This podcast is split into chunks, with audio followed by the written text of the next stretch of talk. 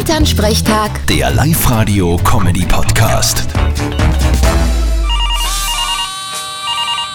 Hallo Mama. Grüß dich, Martin. Du, es ist so ein Skandal. Aha, was denn? Ich glaube, bei uns geht ein Dieb um. Ist leicht was gestohlen worden?